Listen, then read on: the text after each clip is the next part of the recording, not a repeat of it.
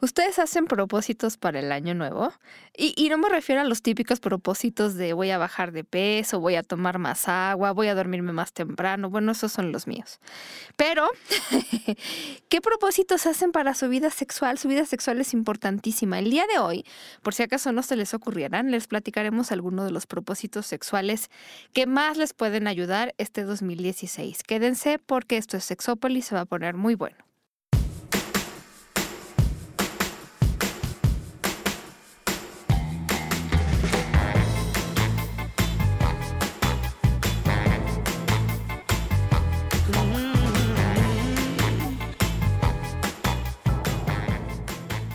¿Qué tal? Bienvenidos y bienvenidas a Sexópolis. ¿Todo bien, mi querido Jonathan?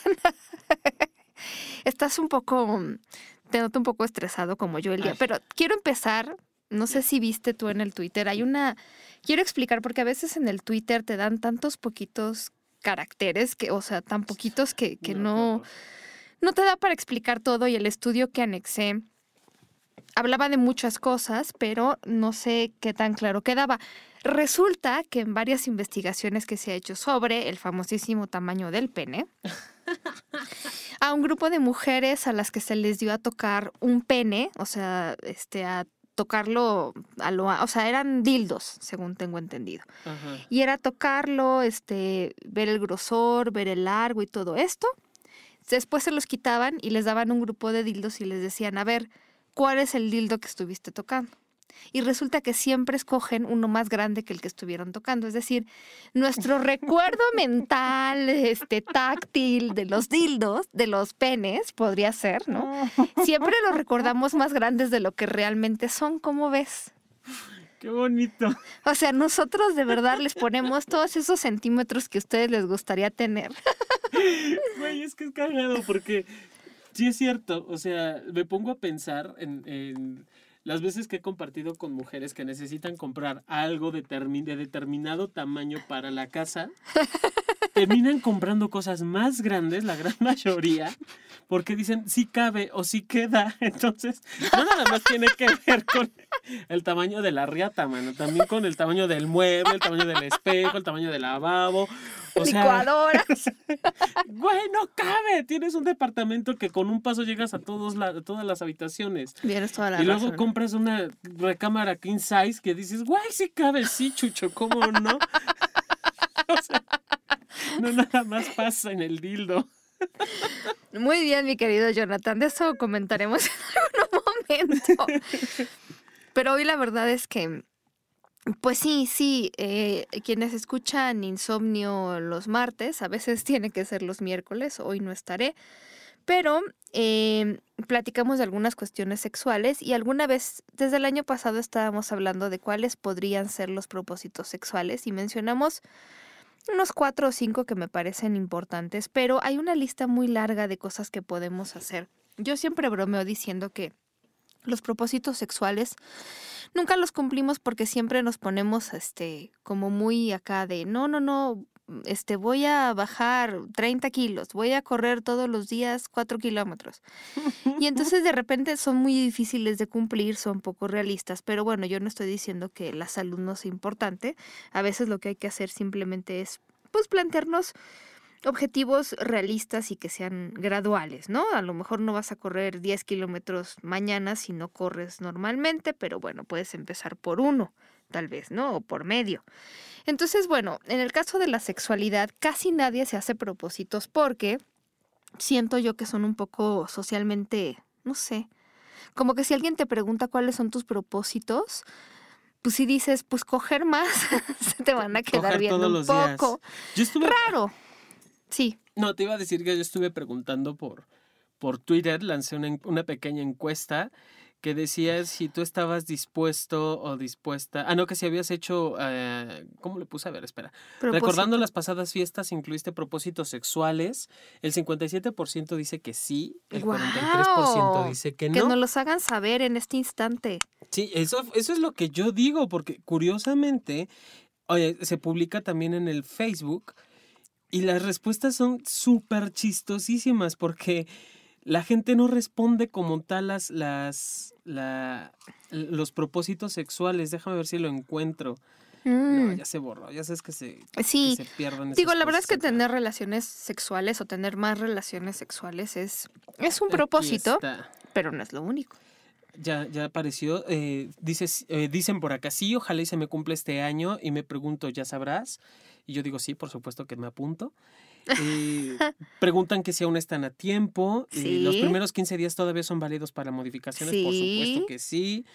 Eh, les pongo que cuenten sus, sus propósitos sexuales y hay quien pone, pues para empezar, tener con quién. Lo demás se lo planearé perversamente. Hubo quien me respondió, voy por más uvas.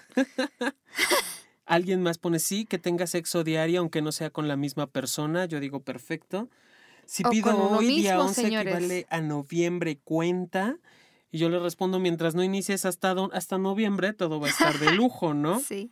sí. Eh, tener sexo diario, pero solo falta buscar con quién.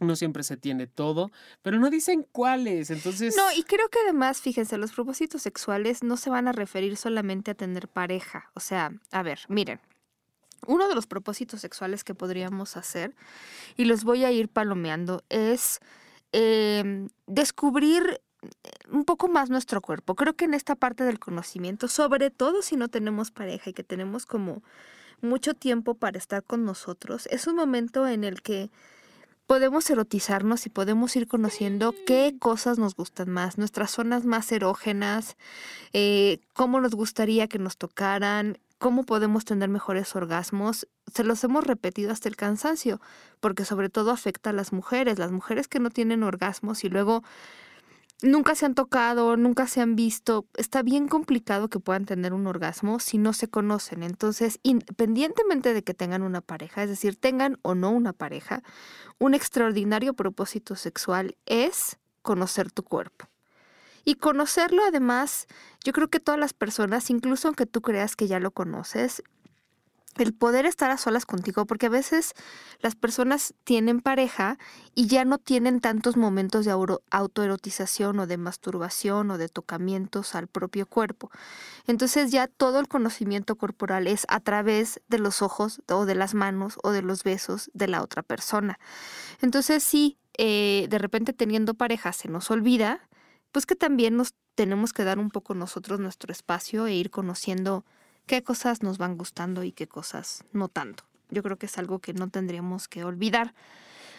Si tienes o no tienes pareja, yo diría que uno de los propósitos que, eh, me parecen más importantes es, eh, es un propósito que además incluye muchos otros, porque incluye analizar un poco cómo han sido tus encuentros sexuales y cómo te has sentido en cada uno de ellos, sobre todo para pensar, concluir o determinar qué cosas quieres que se repitan y qué cosas no quieres que se repitan.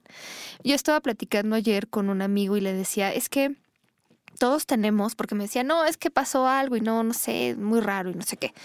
Este, le dije, mira, todos tenemos estos encuentros que son desencuentros y que de los cuales después no nos gusta pensar y no nos la pasamos bien o a lo mejor accedimos a cosas que pues no queríamos hacer o a lo mejor este dejamos de hacer algunas que sí querríamos hacer, o resultó que esa persona que pensábamos que podía ser un gran amante, pues resultó que no. Entonces todos tenemos nuestros malos ratos, ya sea con la misma persona o con diferentes personas. Entonces, algo que podríamos hacer es analizar exactamente qué me llevó a eso, por qué me la pasé mal, qué fue lo que no me gustó y tener bien en claro exactamente qué es lo que quiero que no vuelva a suceder. Porque la única manera de tropezar dos veces con la misma piedra es si no nos estamos fijando en el piso, ¿no? Si no aprendemos a fijarnos por dónde caminamos, nos vamos a volver a tropezar.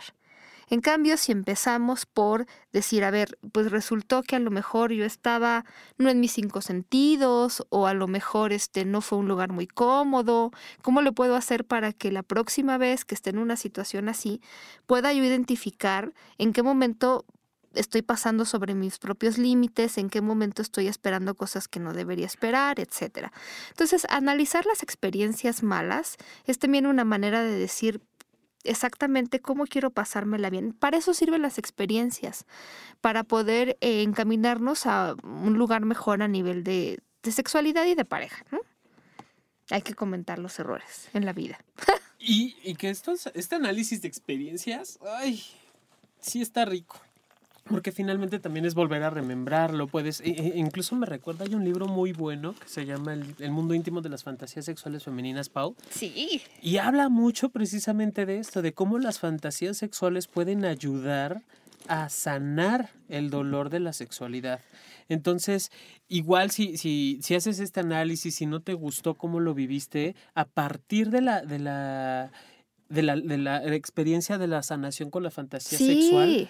Puedes resignificar, revalidar tu, tu, tu experiencia y darle otra continuidad, ¿no? Y que ya deje de ser una experiencia negativa para que se pueda volver una fantasía, por lo menos eh, que te permita disfrutarla, Sí. ¿no? Ya no el recuerdo que te atormente, sino la fantasía que la disfrutes. Exactamente, sí, sí, sí. A mí me parece que eso son dos propósitos muy, muy importantes. Ahora, no todos los propósitos de los cuales yo les voy a hablar aplican a todas las personas. ¿Por qué? Por lo siguiente, un propósito para ustedes, y ustedes sabrán exactamente cuál es, es decir que sí en vez de no, o decir que no en vez de sí, o ambos. Hay personas que han dicho que sí cuando realmente no querían hacer algo. Hay personas que han accedido a cosas que definitivamente no querían hacer, que sabían que estaban como muy fuera de los límites que ellos han establecido para sí mismos y entonces dijeron que sí y después se sintieron mal, se sintieron culpables, no se la pasaron bien, etc. Hay gente que tiene la moral más distraída. No, y lo digo por un amigo mío que, que decía, no, es que yo soy mucho de sí, sí, sí, y esta, este año mi propósito sería ser un poco más selectivo. Eso está bien, también eso puede ser un propósito, decir que no en vez de sí. A veces lo que sucede también es que, y eso sería otro propósito distinto, yo creo que a veces decimos que no también a cosas que a lo mejor no hacemos por prejuicios, por el que dirán, porque mm, este me da miedo y a veces tenemos el no en la boca. ¿No te ha pasado? O sea, que hay Sí, gente sí, que tiene el no en la boca. Oye, ¿qué te parece si este leyeras este libro? No. ¿Y qué te parece si visitaras una no, ¿no? Entonces todo es no y todo es poner una barrera a cosas que podrían o no podrían ser este, significativas, pero que tampoco implican mayor riesgo. A veces este, es como hacer este esfuerzo de decir, a ver, sí, les voy a poner un ejemplo. Hay gente que todo el tiempo dice que no, si le haces una invitación al cine, a una reunión o lo que sea, te va a decir que no. ¿Qué pasaría si esa persona por una vez te dijera, a ver, sí, ok, me estás proponiendo ir a una sex shop? Pues sí, esta vez a lo mejor me da miedo, a lo mejor me da cosa, a lo mejor me da ansiedad, pero en lugar de decir no, ya casi casi porque siempre va a ser no, de default, poder decir sí, ¿qué te parece si sí? Y darnos una oportunidad. No estoy, o sea, obviamente todo sentido común mediante. No se trata de decir que sí a cosas que nosotros sabemos que nos van a lastimar, ¿no? O, que ya tenemos la experiencia que no nos gustan. Pero a veces de verdad hay que analizar cuántas veces estamos repitiendo no, no, no a algo perdón, que a lo mejor nos damos cuenta después que pues nos estamos perdiendo. En, en- sí. Eso de, de- de- ya por acá están comentando en el chat que para poner para entrar al chat ya sabes es spreaker.com diagonal sexópolis te van a pedir que te des de alta con tu Twitter, con tu Facebook, como quieras. Y por acá comentan reflexionar sobre lo que salió mal, aprender de los errores es algo que falla personalmente, ya que las malas experiencias pueden ser los sucesos que te lleven a grandes logros. Por supuesto, o sea, también re- re- re- redireccionar, reflexionar sobre lo que se hizo, que era lo que hablábamos hace un momento, puede ayudar demasiado. Y eh, por acá dice David que yo tengo un propósito con Jonathan y Pau pendientes, ¡Uh! pero solo me emocionan y no veo actitud. Y luego Jair dice, el decir no se vuelve una adicción. Sí, también a veces, ¿no? Sí. Ah, Es que es allí donde, donde tenemos que ser claros. Si Sí. digo que sí, ¿para qué quiero decir que sí? Si digo que no, ¿para qué ¿Para decir qué? ¿Qué que estoy no? esperando? Sí. Así es, o sea, finalmente la, la elección de sí o no es mía. Y se tienen que respetar ambas decisiones, ¿no? Y el respetarlas no implica que tenga que ser forzosamente como la otra persona quiera. ¿no? Es más a como yo quiera. Y, e incluso si previo hubo un no, sí, y estoy dispuesto a hacerlo, un sí, entonces ser como muy cauteloso en lo que se va a llevar a cabo. Y si eso implica una o varias personas en el acto sexual, pues ser como muy cauteloso en qué sí va a haber, qué no va a haber, qué, qué, es, hasta dónde estoy dispuesto a llegar. Conocer los límites nos puede ayudar demasiado para aprender a decir que sí también. Fíjate que algo que no hacemos mucho es preguntar directamente a la persona con la que estamos qué le gusta.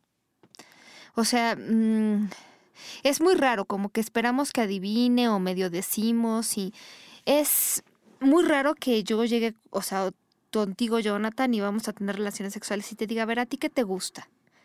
A veces esa pregunta pareciera como muy fría, como poco romántica, pero a veces ayuda mucho, sobre todo cuando se trata de encuentros más casuales, cuando estás conociendo a una persona, pues a lo mejor, pues también se vale, ¿no? Si estás en un encuentro casual y lo que quieres es divertirte, pues ¿qué es lo que te gusta? ¿Qué podemos hacer? Es que parte de ahí, o sea, Incluso yo diría, no nada más en un encuentro casual. Muchas veces creemos que llevamos 20 años con la misma pareja y entonces ya me la sé de arriba abajo, ya sé cómo qué pasa si te toco en el dedo gordo del, del, pie derecho, ya sé qué pasa si te toco en el óvulo izquierdo, o sea, y, y, se pierde la magia. Entonces esta parte de, a ver, no, ya no quiero que me toques el dedo gordo, ya está muy manoseado. Ahora quiero que me toques más arriba, más abajo, a la izquierda. O sea, es irle buscando, no, no porque ya tenga una pareja de tiempo implica que ya está dada por, hecha la, por hecho la relación, e incluso la relación sexual. Hay que darle cambio, hay que darle movimiento a todo este relajo.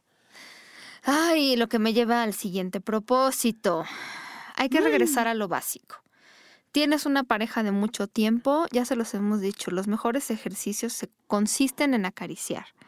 Regresen a lo básico, a tocarse, a sabrosearse, como decimos a veces en público, a mandarse mensajes, a seducirse, a compartir fantasías. Es más, sería un reto, ni siquiera tiene que ser un propósito, pero de repente podría ser un reto de vez en cuando, tener relaciones sexuales que no culminen en un orgasmo. O sea, tener todo, hacer de todo, pero no tener orgasmos. Y entonces, mm. sí, imagínense como aquella época de pues no sé, yo sí tuve mi época en la que no hacía nada, ¿no? Entonces había tocamientos y había fajes y todo lo demás, pero no había mayor cosa, ¿no? Entonces, en ese, en ese sentido, bueno, pues se podía volver muy excitante también todo este juego sexual. Imagínense que están en ese momento de su vida que no va a haber penetración o que no va a haber orgasmo, lo que sea, y disfruten todo ese momento que solo está en las caricias y en el tocamiento. A veces eso ayuda más de lo que ustedes se imaginan. Sí, por favor, hay que encontrar otras formas. Digo, eso de, de lo básico, o sea, Creo que siempre lo hemos dicho, Paulina. Por ejemplo, el Kama Sutra que nos, nos vende cinco mil posiciones distintas y la, la del helicóptero con el pingüinito todo junto al mismo tiempo al revés y al derecho. Dices, está chido, pero al final del día es como, como cuando vas a, un restaurante de comida atípica, ¿no? De comida, por ejemplo, este, de comida, ¿cómo, ¿cómo, se llama esta comida? Comida hindú, que es como muy condimentada. Ay, sí. La puedes aguantar un día, dos días, pero ya diario dices, güey, ya no quiero. Sí. Y entonces regresamos a lo básico. ¿Cuál es lo básico en el mexicano? Bueno, en Latinoamérica mucho es el maíz. Sí. ¿No? La, lo caserito. Lo, lo, casero, claro. O sea, la toda esta comida que, que, que, que, no te, que no te lastima ya el estómago incluso, ¿no? Dicen que los, los chilangos tenemos estómago de vaca porque comemos de todo, pues entonces es necesario regresar justo a esas bases. Exacto. Igual en el ámbito sexual, quizá puedas disfrutar la posición 375 del misionero, pero güey, si a ti te gusta de perrito, al final la del perrito va a estar rica. Claro. ¿No? Y que no necesita ver para el disfrute del goce sexual o el goce sexual, no necesita ver a fuerza penetración, no tiene que haber a fuerza eh, tocamiento directo con órganos sexuales, ¿no? Tenemos mucho cuerpo, mucha ropa que quitar también muchas caricias que descubrir, muchos poros que besar, como para entretenernos en lo de siempre, ¿no? Le mando un saludo a Speechless, que dice que hoy no puede escucharnos en vivo, pero nos manda un saludo a Diosa Zafiro que dice, bueno, pues este, puso una imagen muy interesante que dice, no duermas triste, busca un sexólogo y duerme con él. ¿Dónde se encuentran? Yo quiero uno. Exactamente, a Jorge Hernández te mandamos un beso enorme, muy, muy grande. Isma, bueno, Ismael Morales, que siempre este, nos manda saludos y nosotros hasta allá, hasta Nueva York. Y también le mandamos saludos a su amiga, no sabemos el nombre, pero saludos, amiga de Ismael. Eh, híjola, tengo, tengo, bueno, a Yerim09 le mandamos un saludo. A Andrés Mendiola te mando un beso muy, muy grande, muy tronado. Muchas gracias por, por estar siempre presente. Víctor Watt, muchas gracias por los comentarios. Dice que el programa le gusta. Muchas, muchas gracias. A Manuel Guzmán, a Fanny Franco, a toda la gente que nos ha, además nos ha mandado muchas cosas muy interesantes porque ahora que abrimos el año, bueno, tuvimos tuvimos muy buenos tweets, muchos besos, este, no sé, indecentes a David Mujica y a toda la gente que labora en sexología salud integral, que son los mejores del mundo mundial. sí, aunque ustedes no lo crean y no lo supieran, esa es la realidad. Aquí estamos. Oye, déjame, déjame te leo lo que está pasando en el chat, que está buenísimo. Dice eh, Dice David Mujica, el propósito sexual del año, estar dispuesto Acostarse a escuchar... con Paulina. ¿Digo bueno, qué? Eso ya lo dijo. y con los dos, reina, o sea que hay que cumplir. Yo siempre. Dice eh, David, estar dispuesto a escuchar qué le gustó y qué no le gustó sin tomarlo personal. Ay, gracias.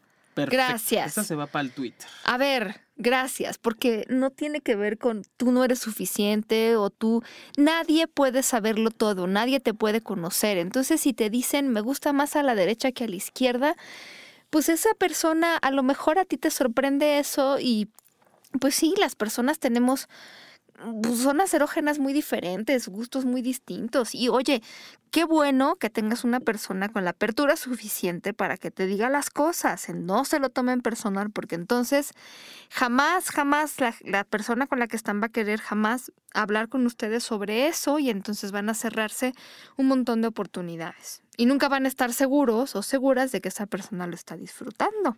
Sí, eso, esta parte es súper elemental, Pau, porque si no, ¿dónde está la apertura precisamente Sí. de la sexualidad? Hemos hablado infinidad de veces aquí en el programa de que la, la salud sexual o la sexología no está reducida a los órganos sexuales, sino generar Sí. la intimidad, y la intimidad se da a partir de la comunicación, no de solo abrir pata.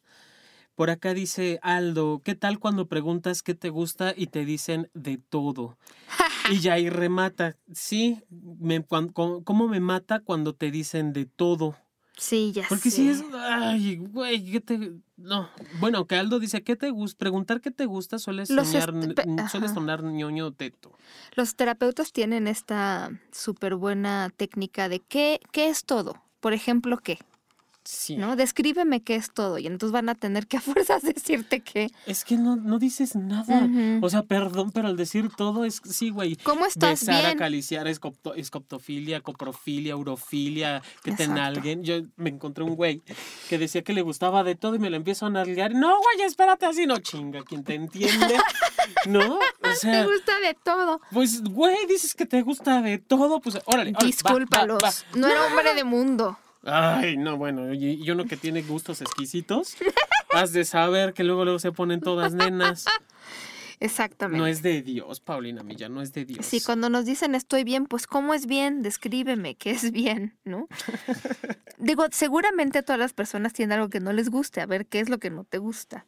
Yo les diría también que como propósito, ya dejemos a un lado el que dirán. Todavía muchas personas viven su sexualidad en función de lo que creen que otros esperan de ellos, de lo que creen que la sociedad va a ver como bueno, como malo, y todas sus decisiones relacionadas a la sexualidad están muy mediadas por lo que piensan que a los demás les importa. Sí, efectivamente gente muy metiche, que no tiene vida, que no tiene otra cosa que hacer más que vivir a través de ti. Sí, eso yo lo he visto y lo puedo atestiguar, pero tampoco se den tanta importancia y, y tampoco crean que al final del día, si ustedes hacen lo que creen que deben hacer, les van a dar una medalla, porque eso no va a suceder. Eso no va a suceder.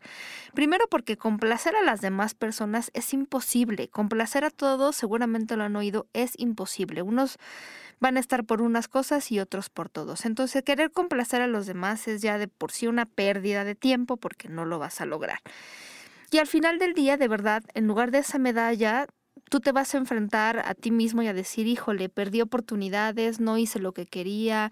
Ya les hemos platicado aquí de cómo las investigaciones que hemos hecho han mostrado que más personas se arrepienten de las cosas que no han hecho a nivel sexual que de las que sí a todas esas cosas que les dio miedo hacer, que les dio miedo, miedo preguntar, miedo decir, etcétera. Ese es muy bueno. Por acá dice Aleska, o cuando las mujeres contestan de todo lo normal, yo digo, a ver, si yo veo porn hardcore en donde te meten tres vergas al mismo tiempo por el culo y una por la boca y pareces peor que pollo en rosticería con tanta varilla adentro, ¿eso es lo normal? yo, yo pregunto. Me queda claro que no han visto mucho por el mundo. No, no, han visto nada, Pau. O sea, eso de, de, que de repente te digan todo lo normal y le dices, ok, te voy a hacer este, Exacto. Eh, te voy a apretar la chichi. Y de pronto, o los hombres, ¿no? Que de pronto se las agarran como si fueran carburador o algo Ay, así. Ay, no, no, no, no, no. I love I love you. Sí, sintoniza radio y exprime el limón. Ah, por acá dice David Mujica. Los gangbang le parecen lo normal a algunas personas. Ok. Levantó la mano, David. Levantó la mano, quiero que lo sepas. Ay, mi hija, pues a ver, si eres de lo, pues, lo normal y te salen con un gangbang, ¿qué haces? ¿No? Claro, sí. Todos contra uno y uno contra todos. Ay, ay, ay, ay, ay. Por acá me dicen en, en, el Twitter, propósito sexual, un café con sexólogo Yaco bueno. ¿Un café nada más? Bueno, ah, ya entendí, un café, un café eufemismo. Ay, ay, ay, ay, por supuesto. bueno, otro propósito sería descubrir zonas erógenas propias y ajenas, nuevas. Porque siempre pensamos que los pechos, los órganos sexuales, las nalgas, que sí, la orejita. A ver, busquen este la parte anterior de la rodilla, este busquen los muslos, los pies, los dedos, la cintura. ¿Qué cosas pueden hacer que su pareja se sensibilice? ¿De qué manera o qué tocamientos pueden hacer que esta sensibilización sea más efectiva, que la excitación sea más intensa? tienen que, o sea, las zonas erógenas no son tan universales como ustedes creen. Hay algunas cosas que sí son universalmente amadas, pero precisamente por eso a veces se vuelven aburridas. Entonces, si ustedes tienen la oportunidad de darse un masajito, de, de, pues, de compartir ese momento, lo que yo les decía, a ver, tengamos una relación sexual en la que no haya orgasmo. A ver entonces cómo le vamos a hacer. Tenemos que usar nuestra creatividad, el famosísimo tip que yo alguna vez les había dado y el otro día lo vi en una serie de tele y como me reí. Los, y fíjense, ahora sí les voy a decir, los venden en los vi en la cafebrería todavía, es el péndulo. En el péndulo que ven que venden libros y venden un chorro de cositas muy chistosas y separadores de libros y todos. Ahí vi, aunque usted no lo crea, uno de estos timers o de estos este, como monitos que tú le, tú le pones 20 minutos o 20 segundos o lo que sea y suena la alarma, es como para la cocina, ¿no? Porque si vas a poner algo en el horno, entonces tiene que ser una hora y en lugar de poner, pues se inventaron antes de que existieran los teléfonos inteligentes, entonces pues le pones el timer de un minuto y pues al minuto suena una alarma. Pues agarren ese timer o agarren este el teléfono y dense la tarea de acariciarse cada quien cinco minutos alternando, después diez minutos, o sea, intensifiquen. Yo no voy a dejar de acariciar a mi pareja hasta que no suele la alarma de diez minutos.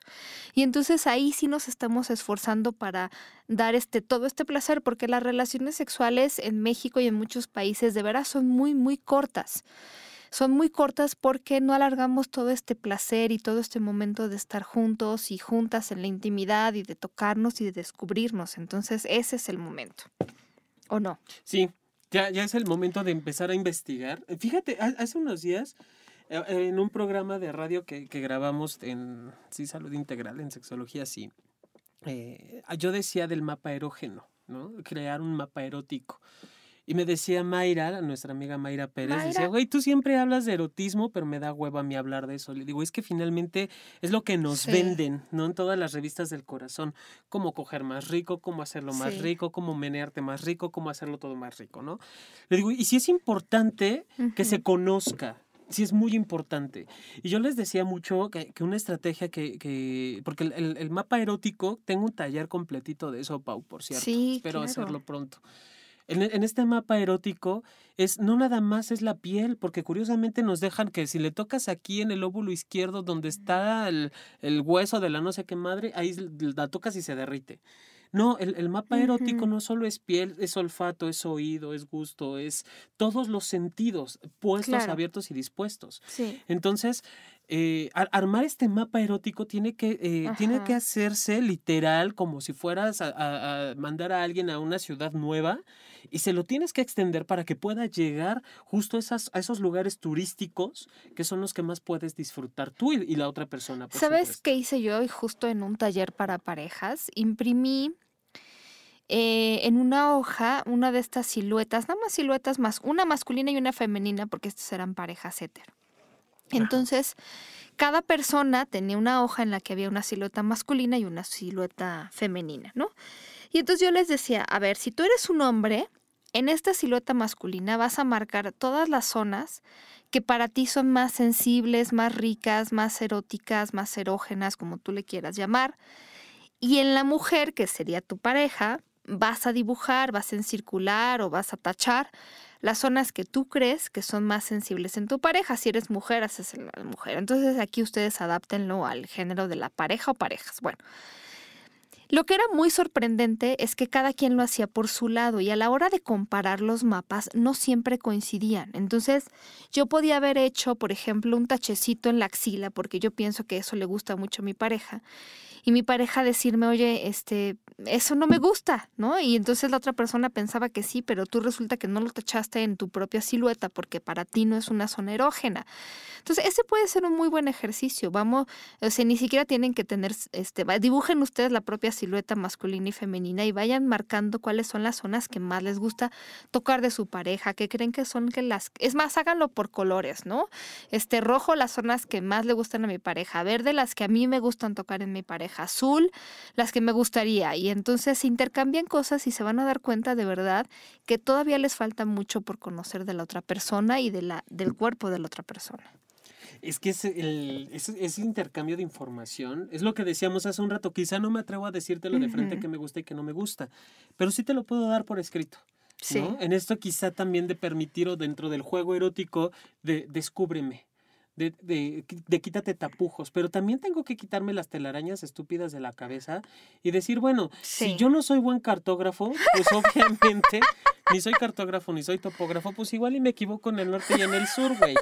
No, pero eso no va a ser bronca, o sea, es ir y quizá al estar en la pareja y irlo descubriendo en pareja puedan aparecer otras cosas que ni siquiera me imaginaba, ¿no? O sea, sé que la zona centro, siempre las catedrales son muy buenas. ¿No? Tienen unas cúpulas que para qué te cuento, mija. Es verdad. Y hablando de cuerpo, yo creo que llegó el momento, si no lo han hecho, de ya dejar de juzgar al cuerpo. No tienen una idea de cómo puede arruinarles la vida sexual el estar todo el tiempo. Pues es que esta lonjita, pero es que esta estría, pero es que estas lonjotas, o sea, ya. Que si lo tengo chiquito, grande, las chiquitas o las grandes, dejen de juzgarlo. Eh, no van a disfrutar tanto una relación sexual como en el momento en el que se dejen ir y muchas parejas con las que estén tampoco lo van a disfrutar porque la manera en la que muchas personas disfrutan de las relaciones sexuales es precisamente cuando ven que su pareja está disfrutando.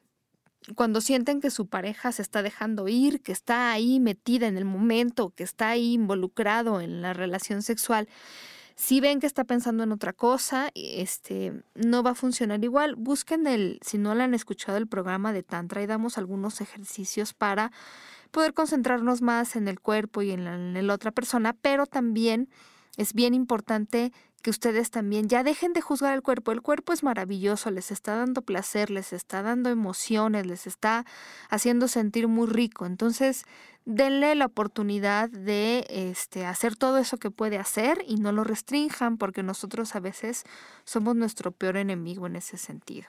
Sí, eso, y luego juzgar los, los, gritos, los gemidos, las caras. Las propias caras, qué horror. Pues sí, digo, finalmente está rico esta parte del, del, placer, y creo que lo hemos dicho en otros momentos, Paula, las expresiones faciales del dolor son las mismas expresiones faciales del placer, obviamente, dejarme fluir. O sea, quizá me puede encantar hacerlo a la luz de, de las velas, pues lo voy a hacer. Quizá me gusta la luz del día, lo voy a hacer pero no voy a reprimirme ni una ni otra, incluso hasta en la oscuridad, no lo voy a reprimir por el hecho de, que, qué va a pensar el otro o qué va a sentir. Sí. Por estas cuestiones de... Eh, escuchaba un dicho que, que, hablaba acerca de las estrías una cosa que dije, eso está maravilloso, porque finalmente los cuerpos perfectos como tal no existen. Sí. O sea, son, son parte del bisturí, son parte de Photoshop. De todo, de, la luz, de...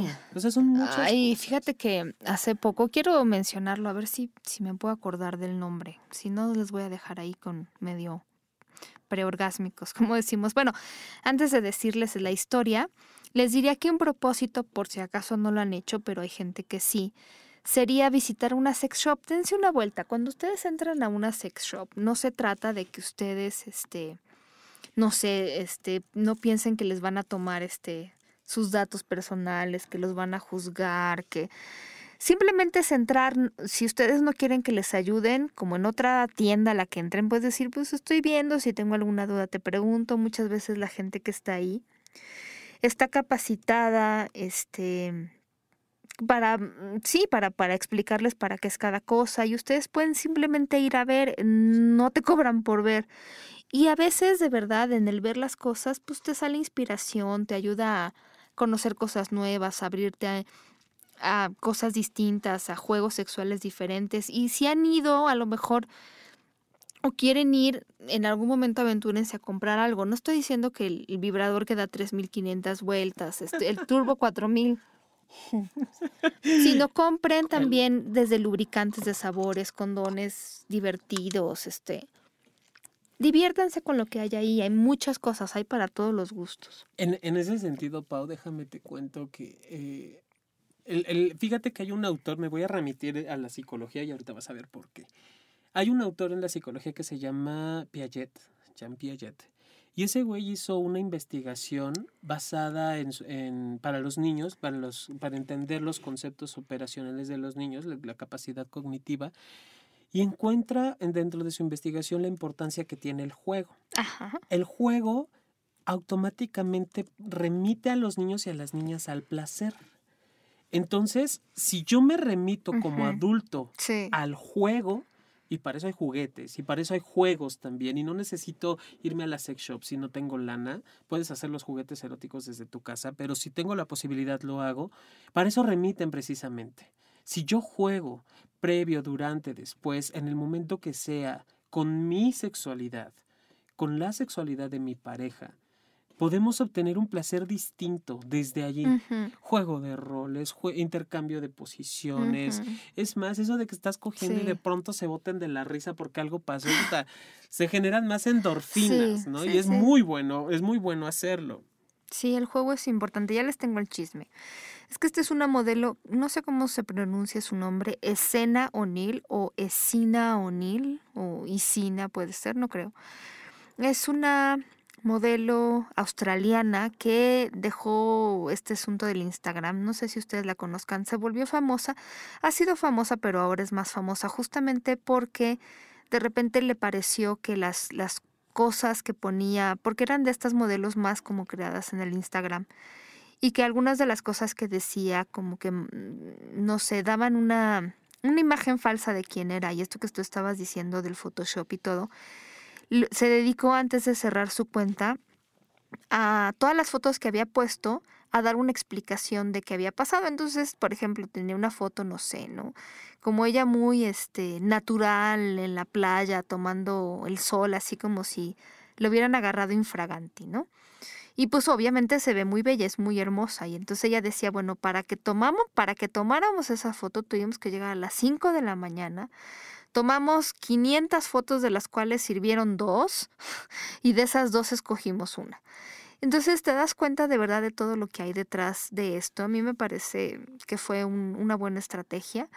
Y sí, ahí es donde dices, bueno, pues entonces si nadie es perfecto, porque incluso ella, y yo les he dicho, piensen en la mujer más hermosa o en el hombre más hermoso, pregúntenles qué les gustaría cambiar de ellos mismos a nivel físico y siempre te van a decir que hay algo. Nadie está completamente a gusto y si vamos a esperarnos a estar completamente a gusto, no vamos a avanzar en nada. Totalmente. Dice Aldo, Aldo Medina, ya lo dije antes, el sexo es como el pozole, mientras más puerco, más rico. Exactamente. Ah, acá vuelvo a decir, ¿qué te gusta? Descúbrelo. Mm. dice David, eso es nefasto. Sí me ha pasado, es de las peores cosas que te pueden responder. A mí también me ha pasado, David. Por eso te digo que de pronto acaben algueando y... o sea, sí, está padre descubrir, pero no manches. O sea, no es lo mismo descubrir dentro de los parámetros, ¿no? O sea, hay tan... A ver, esa persona que te dice descúbrelo, o sea, yo que John y yo que estudiamos sexología, nos dicen, a mí me gusta algo, descúbrelo. ¿Ustedes tienen una idea de la cantidad de cosas que le puede gustar a una persona? Yo todavía no termino de sorprenderme de todas las fetiches, fantasías, posiciones, tocamientos que le puede gustar a una persona. O sea, podría pasarme cinco años si dedicara un día de cada uno de esos años a tratar de averiguar una variante diferente de lo que le gusta. No voy a llegar a ningún lado. No, y luego si tienes media noche para estar con alguien, güey. Y si no te dicen tibio, tibio, caliente, caliente, frío, frío, pues olvida. No, y además vas a ser nefasto. O sea, lo peor del caso es que al otro día con las amigas o los amigos, ¿qué tal, qué tal, qué tal se la pasó? No me pudo ni siquiera encontrar el punto G. No, bueno. Claro, exacto. Si estás dispuesto a pasarte las cinco años mal, pues adelante, ¿no? Sí, ya sé. Ay, en fin. ¿Ya viste? Ay, mira. David dice que nos va a llevar a un lugar secreto. Muy bien. Yo ya vi y yo quiero que ese lugar secreto venga, a ver si quieren venir al programa. Ay, sí, platíquenos de sus experiencias. Pero en serio, ¿cuál es su propósito sexual? Digo, nada más ponen like, ponen me gusta, ponen retuitear, pero no nos dicen qué. O sea, es más, ¿cuántas veces no nos hemos quedado esperando sus fantasías más cachondas, Paulina? Ahora, algo que nosotros mencionamos en el programa del Tantra era el poder dedicar este un día Em, completo, si se puede. O sea, obviamente yo le estoy hablando de un día completo y a lo mejor me dicen, no manches, tengo muchas ocupaciones, pero ese es el reto. Que encuentren un día en el que puedan estar solamente ustedes tocándose, acariciándose. Si se puede, y es ideal un fin de semana, en donde a lo mejor estamos tocándonos, explorándonos y desde luego, como, como muchas veces pasa con esto del sexo tántrico, posponer el orgasmo para que entonces se vuelva, este, todas, todas, que se enciendan todas estas sensaciones, que usemos todos los sentidos para estar en contacto con la pareja y que pospongamos esto del orgasmo y que le dediquemos todo un día a este súper eh, momento placentero que se puede extender por horas y por días. Y si lo pueden hacer por un fin de semana, mejor. Pero aunque sea que lo hagan una vez al año, miren, ya se pueden llevar una palomita con ese propósito. De estar dedicando, porque dedicar un día, yo sé, en esta época y en este mundo puede ser muy difícil. y desde luego, yo les diría eh, también en el sentido tanto amoroso y emocional como sexual, si ustedes, y ustedes saben a quiénes les estoy hablando, porque cada quien sabe, no se le están pasando bien con alguien, si ustedes están con una persona con la cual, miren, no se sienten irrespetados, este, no sienten que esa persona sea responsable, no tienen confianza en esa persona, tanto a nivel sexual como a nivel emocional, el propósito tendría que ser dar los pasos necesarios para que termine esa relación que probablemente les esté causando sufrimiento. No tienen por qué aguantar ninguna cruz, no tienen por qué aguantar que alguien les falte al respeto, que no confíe en ustedes, que no sea responsable en sus relaciones sexuales. Si ustedes de verdad creen que no pueden con eso, que no quieren con eso, que ya le dieron 50 mil oportunidades y 50 mil vueltas y la persona no pone de su parte o de su lado, ya, es el momento de dejarlo, porque si no es otro año en el que me voy a volver a frustrar, en el que me voy a volver a sentir este, entre la espada y la pared. Mm, digo, seguramente conocen a alguien que está ahí, ustedes han estado ahí, y pues sí, es bien complicado terminar una relación en la cual hay todos estos elementos, pero también es súper urgente y necesario.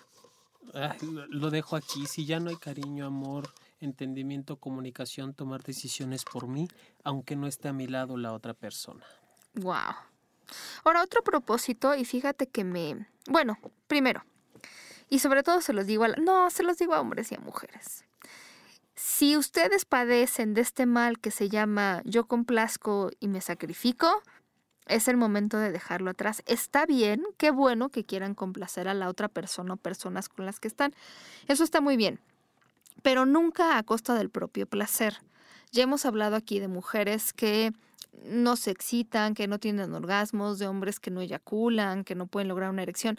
Siempre están pensando en el placer de la otra persona y lo están poniendo primero, antes y sobre el suyo. No puede haber una relación sexual en la que solo uno se la pase bien, porque entonces no es una relación sexual. Una relación sexual es una cosa de dos, ambas partes se la pasan bien, ambas partes disfrutan. Entonces, ¿qué puedo hacer yo para que mi pareja, la persona con la que estoy, se la pase bien, pero qué puedo hacer yo también para pasármela mejor? Si ustedes tienen ese problema de que, bueno, se sienten obligados a pues a hacer que la otra persona se la pase bien. Eso está muy lindo, pero no se olviden de su propio placer. Qué bueno que no sean egoístas, pero eh, a veces eso de verdad tiene, tiene un costo, pues un costo elevado. Eh, ahora sí, yo les eh, decía que hay muchas personas que últimamente me han preguntado y la verdad es que me da muchísimo gusto. Y hago un paréntesis para decir que no he podido entrar al correo de Sexópolis Radio en las últimas dos semanas, así que en cuanto entre yo contesto sus correos, no sé cuántos hayan escrito o cuántas personas, pero les agradeceré la paciencia, pero sí ha habido gente que me ha preguntado cuáles son las pruebas que se tienen que hacer para pues saber que estamos libres de algunas infecciones de transmisión sexual. Y eso sería un gran propósito de este año, hacernos una prueba. Miren, algunas salen más caras que otras, pero si te haces una prueba cada dos meses, ya la hiciste. Obviamente ustedes conocen la prueba del VIH. Hay muchas instituciones de salud que te la hacen gratuita. Hay pruebas rápidas que te dan el resultado inmediatamente. Eh, y bueno, seguramente conocen la famosa BDRL. Eh, que es una prueba muy, muy antigua, pero que lo que busca es sífilis. Entonces, VIH y BDRL son dos pruebas que se hacen en muchas instituciones, incluso de manera gratuita. Una de ellas, y ya hemos hablado al respecto, es la Clínica Condesa, que ahora tiene una sucursal en la delegación Iztapalapa. Ustedes no tienen que ser del DF. Si ustedes visitan el DF, traen una identificación oficial, pueden hacerse todas las pruebas que ahí están que también se agregan al, al, VIH y al BDRL, que busca sífilis, la prueba de hepatitis B y la prueba de hepatitis C, porque estos dos virus se transmiten eh, por contacto sexual y a veces no se nos ocurren, como que cuando pensamos en virus relacionados con infecciones de transmisión sexual, pensamos en el VIH o acaso en el VPH, pero no se nos ocurre que la hepatitis B y la hepatitis C también están presentes. Entonces, esos cuatro estudios se los pueden hacer ahí y si no, pueden ir a clínicas privadas. Em, el estudio para hepatitis eh, C se llama anti-hepatitis C. Y entonces sí lo piden porque de repente hay muchos, hay muchos estudios relacionados con estos, con estos virus. Yo ya les había platicado que, bueno, algunos de ellos son para ver si la vacuna tuvo efecto, para ver en qué estado está la, este virus. El anti-hepatitis B, a ver si ahorita mm, les digo más como el, en cuanto a la hepatitis eh, C es antihepatitis C y la hepatitis B lo que busca es un antígeno de superficie. Yo hace poco me metí al laboratorio El Chopo, no sé si haya en muchos lados sucursales, en el DF hay varios, pero tienen algunas promociones para cuestiones de vida sexual, por fin lo hicieron, afortunadamente, gracias, gracias. Entonces pueden encontrar en la página donde dice promociones algunas. Obviamente eso se los digo porque son de repente los laboratorios que más busco. Estos, el Quest, el Polanco, son como los más populares aquí. Pero desde luego que en todos lados debe de haber, pues cualquier este, laboratorio que se tenga cierto prestigio, bueno, pues está, ¿no? Entonces, por lo menos en el Chopo y en los que ya les dije, la prueba se llama AC, antihepatitis C. O sea, A de Álvaro, C de casa, antihepatitis C. Y la de hepatitis B se llama antígeno E de hepatitis B. Es un antígeno de superficie. Entonces lo que busca es eh, si hay alguna reacción corporal hacia, hacia la presencia de este virus que indicaría que el virus está presente. Pueden también preguntar por pruebas para clamidia, para gonorrea, pero por ejemplo hay algo que se llama perfil de infecciones de transmisión sexual que tienen varios laboratorios y que incluyen sobre todo VIH y BDRL, pero pues eso no solamente es lo único que hay que tratar de detectar. También hay una manera de poder checar cómo está esto del herpes. En algún momento yo, nosotros les decíamos que podían hacerse algo que se llama perfil torch, pero el perfil torch no solo habla de el asunto del herpes, sino también busca otros virus, entonces a lo mejor, y yo creo que por eso es que sale tan caro, pero ya también hay algunos lugares en donde te hacen solamente el estudio que busca herpes, ya sea 1, tipo 1 o herpes tipo 2. Eh, pregunten también por eso porque luego están, este, no sé, están de oferta. Pueden también eh, buscar algo que se llama virus de papiloma, es un estudio que se llama virus de papiloma humano por captura de híbridos. Hay tanto para hombres como para mujeres. Esos son más caros, cuestan entre 1.500 y 2.000 pesos más o menos. Si ustedes quieren saber si tienen BPH y qué tipo, aunque ya saben que lo más importante siempre es acudir al médico para que haya ¿cómo decirlo? Un, estudio recurrente en las mujeres del Papa Nicolau, eh, desde luego la colposcopía y todo esto son importantes. Pero es un buen propósito, ¿no? Oye, yo siempre he dicho, la lana para cuestiones de salud, lo que tengas que invertir. O sea, sí, la, verdad no tiene precio tu salud. Es tranquilidad para las personas, exactamente. Y... Pues sí, aquí, aquí estoy me estoy volviendo chango entre el Twitter, el Facebook y el, chat. Pero bueno, ya sabes cómo contactarnos, arroba sexópolis radio en Twitter. El mío es arroba sexólogo guion bajo yaco. Ahí estoy poniendo todos los propósitos sexuales que Paulina va diciendo, los voy tuiteando. Entonces sí está como, me estoy volviendo chango por momentos, porque además voy contestando y voy diciendo y demás. Y pues ya sabes cómo contactarnos también en el chat. Ya tenemos un chat genial aquí en, el, en Spreaker.com, diagonal sexópolis, danos de alta. Y está, están conectados David, Aldo, que ya andan por acá medios calladitos, David Mujica, Aldo Medina, Diosa Zafiro, que le mando un beso enorme. Y ¿Ves que dije lo del oído? Bueno, David dice, nota mental, a Jonathan no le gusta la lengua en el oído. Por favor. Al escaber de Jar Martínez. En Laboratorios Polanco hay uno que se llama PCR para herpes simple virus 1 y 2. PCR, este, ah, no me acuerdo de las siglas, siglas, pero esas son universales, en donde sea que vivan PCR para BPH, PCR para herpes o perfil de herpes 1 y E hay una cosa que se llama IgG y otra IgM. Esas alguna vez se las expliqué. Una lo que busca es si alguna vez tu cuerpo ha tenido este contacto con el virus y la otra si en este momento está presente o activo en tu cuerpo. Pregunten igual y les pueden ayudar. No siempre saben las chavas que están ahí en recepción porque tienen así como que un listado de pruebas muy muy grande, pero bueno, eso puede ser. Y un propósito que eh, no a todo mundo obviamente le sirve, ya saben que pues, estábamos diciendo desde el principio pues que para unos pega y para otros no, pero eh, tendría que ver con poder este, abrir el filtro. Yo creo que hay algunas personas que no se dan como mucho permiso de vivir su sexualidad de manera libre y espontánea porque eh, no sé, ponen muchos peros a las cosas, ¿no?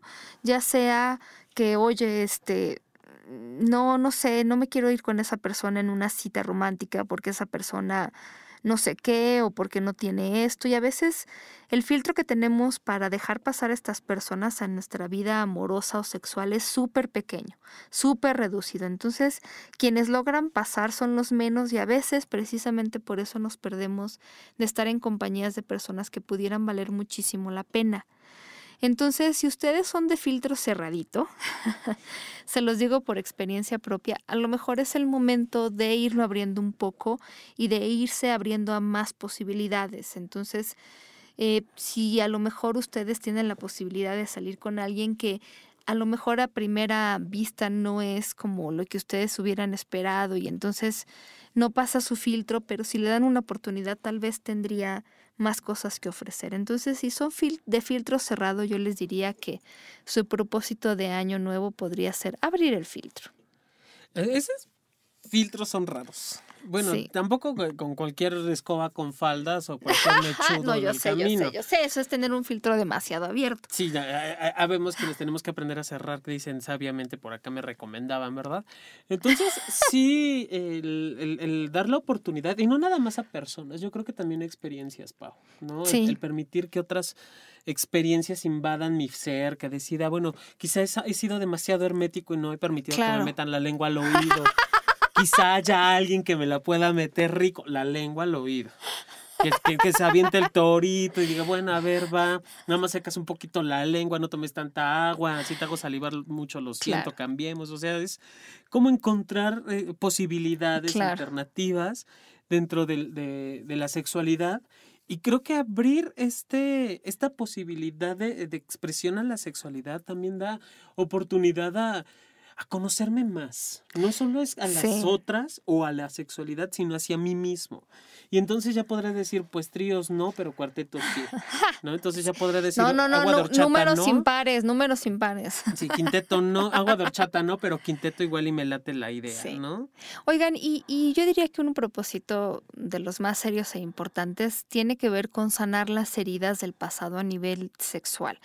Y con eso no me estoy refiriendo solamente a lo que hemos experimentado en el sexo, sino también a lo que hemos aprendido o no hemos aprendido. Si ustedes tienen una cuestión como de alguna vez vivieron un evento eh, traumático relacionado con la sexualidad o que ustedes crean que se vincula con algunos momentos difíciles de su sexualidad, si tuvieron una pareja con la que no pasaron bien, si tuvieron a lo mejor una adolescencia donde su desarrollo sexual por alguna u otra razón fue pues un poco difícil.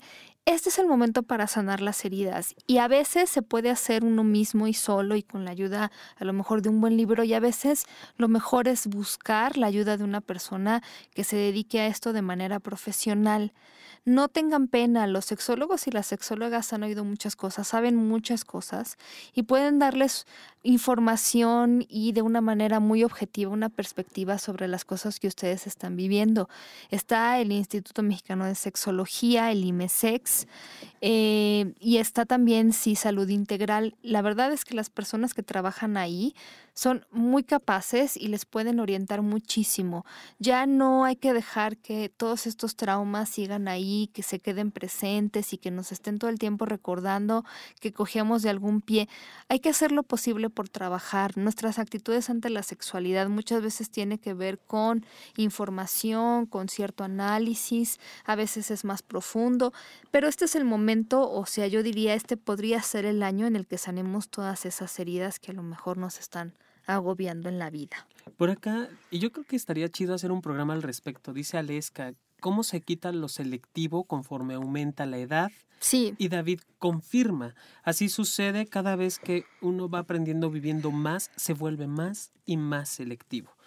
Y yo creo que sí. Sí, sí, sí, es verdad. Sí. Eso está bien, yo siempre se los he dicho porque nosotros, por ejemplo, a nivel pareja, pues ya, ya tenemos, conforme pasa el tiempo y las experiencias, tenemos una idea mucho más específica de lo que nosotros queremos. Entonces, si vamos no sé, a tomar un café con alguien que es una persona muy grosera, pues entonces nosotros ya sabemos que no toleramos eso y ya nunca más vamos a darle permiso a esa persona de que se acerque a nosotros. Eso está bien. A lo que yo me refiero más es a personas que están un poco eh, mucho más paralizadas y mucho más, o sea, tomando decisiones a partir del miedo de no, mejor no, porque qué pasa si, qué tal si pasa esto, si pasa lo otro, no, mejor no lo hago porque entonces no sé qué vaya a hacer, o no, mejor este no, no me aviento a esto, mejor no pido esto. Cuando tomamos estas decisiones desde la experiencia o la sabiduría que da la experiencia, yo no tengo ningún problema, pero cuando estas decisiones las estamos tomando a partir del miedo, miedo a algo, a veces ni siquiera sabemos a qué, pero miedo, entonces creo que habría que analizar por qué estamos... Eh, pues así, o sea, ¿qué es lo que nos está dando miedo? ¿Por qué? ¿Para qué nos está sirviendo ese miedo? ¿Qué es lo que queremos proteger? ¿Qué es lo que queremos ocultar? ¿Qué es lo que necesitamos sanar? Entonces, cuando hay un filtro súper, súper intenso derivado del miedo, yo creo que ese es el momento de buscar ayuda. Cuando ya tenemos una idea muy clara de lo que es lo que no queremos y, y, y, no lo hacemos, me parece que pues, sería lo más lógico, ¿no? Lo más sabio de hacer. Sí, eso es, es esta parte que mencionas es conocerme, ¿no? Ya me permití, eso me da experiencia. No me hace cerrarme, al contrario, define ya que quiero y que no quiero. A lo que estamos hablando es abrir a nuevas experiencias, pero no dejarme llevar por la primera impresión. Exacto. ¿No? No, y además saber, o sea, es como poner los límites y también saber dónde empezar y cómo estar. Yo creo que todas esas cosas podemos hacerlas y sí, conozco gente que, eh, pues sí ha puesto muchos filtros y luego se ha arrepentido. Entonces, pues ya saben, eh, ustedes, ustedes sabrán exactamente hasta qué punto pueden llegar. Eh, nosotros nos tenemos que despedir porque el tiempo pues, se ha vuelto nuestro peor enemigo. Antes quisiera decir que nosotros estamos grabando y nuestras lindas voces se escuchan en Estudio Cuarto del Fondo. Pueden encontrar más información en estudiocuartofondo.com sobre las cosas que ahí se pueden hacer, eh, es un lugar donde pueden grabar voz, pueden grabar su música, pueden grabar su podcast, hay producción musical, este, musicalización, audio contra video, hay muchas cosas, hay algunas muestras que ustedes pueden eh, escuchar y bueno, pues también Sexópolis es otra de ellas. Y están también los contactos, el estudio está en la zona de la Condesa, en México, en el Distrito Federal. Así que bueno, pues si quieren más información, visiten la página y aplíquense. ¿Quieren, quieren grabar sus soniditos sexosos? Pues también se puede hacer. ¿Cómo de que no? Digo, no sé, yo me imagino que se podrá hacer. Mi querido Jonathan, ¿de quién nos despedimos en el chat? Muchas gracias a las personas que nos acompañaron, por cierto. Muchísima gente nos estuvieron retuiteando hasta donde no te puedo imaginar. Estuvo David Mujica, dice, ya para cerrar el último concepto, ir a, ir, ir a conocer una casa swinger. Sí. Vamos, yo me apunto. Aleska, que también estuvo con, eh, con nosotros. Eh, Aldo, que también nos acompañó, la diosa Zafiro, hermosa. Hermosa. Jair Martínez, chiquito papá, que también estuvo por acá. Pues muchísimas Perdón, muchísimas gracias por habernos acompañado, Paulina. Nos vemos en ocho días. Nos vemos en ocho días. Les mando muchos besos, pero no sin antes dejarles con una canción que a mí me gusta mucho. Un beso a todos. De El, El King se llama. Eh, espero pronunciarlo bien. Excess and Esta canción me gusta mucho. Bye.